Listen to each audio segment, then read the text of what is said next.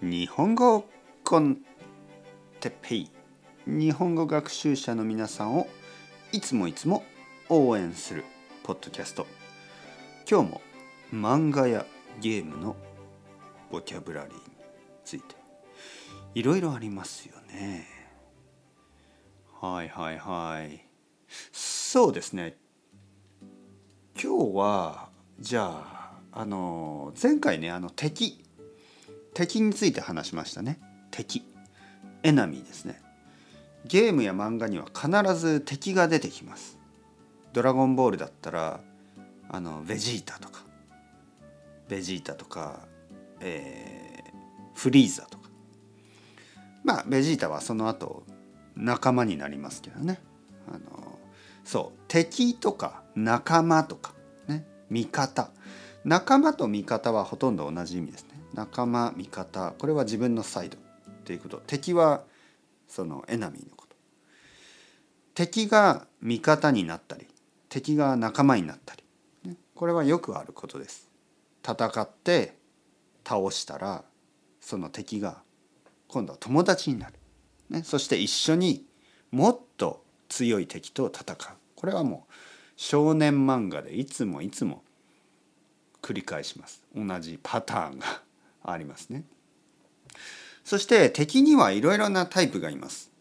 えー、日本の漫画で多いのが鬼鬼ですね鬼はディーモンとか言いますけどまあ鬼にもいろいろありますねいろんな鬼がいる。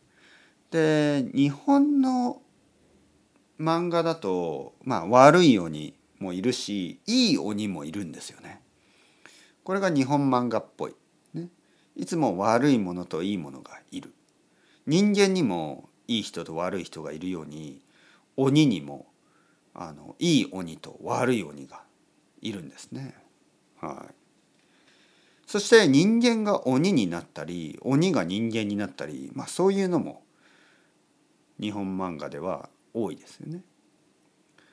でまあちょっとヨーロッパスタイルのファンタジーまあヨーロッパスタイルというのがデザインがねデザインがヨーロッパスタイルだとまあ悪魔とか天使とかそういうのが出てきます。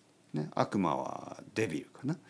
で天使はエンジェルみたいな。でそういうのがたくさん出てきますよね。そしていつも魔法が出てきますね。魔法。いろいろなマジック。魔法が出てくる。魔法にもいい魔法とか悪い魔法があるんですよね。白い魔法黒い魔法とかね。いろいろなんか赤い魔法とか青い魔法とか。ファイナルファンタジーとかではそういう色がよく出てくる。そしていろんなエレメントが出てきますね。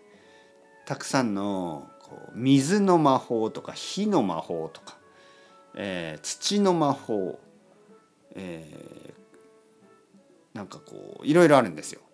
ポケモンでもそうでしょ？なんかこう草のポケモンとかあの火のポケモンとかいろいろありますよね。そういうエレメントもたくさん出てきてそういうボキャブラリーは普通は全然使いません。また同じことを言うけど全然使わない。JLPT でも絶対に出てこないしあの日常会話では全然使いません。だけどまあ漫画やゲームではたくさん出てくるのでまあ大事ですよね。はい、なのでまあ日本語はあの普通の日本語では全然使わないボキャブラリーたちが漫画やゲームにはたくさん出てきます。はい、でもそれはあの自分のためですからね楽しいためなんであのたくさんたくさん勉強してください。まあ僕もわからない言葉がたくさんありますね。ゲームや漫画はいつもいつも新しい新しいいろんなコンセプトが出てくるんでちょっとわからないことも多いです。でも楽しいですよね。人間の想像力クリエイティビティこれがたくさん漫画やゲームの中には入ってると思います。次回もうちょっと話しましょう。ね、このトピックもう少し話したいと思います。それでは ciao ciao hasta luego またねまたねまたね。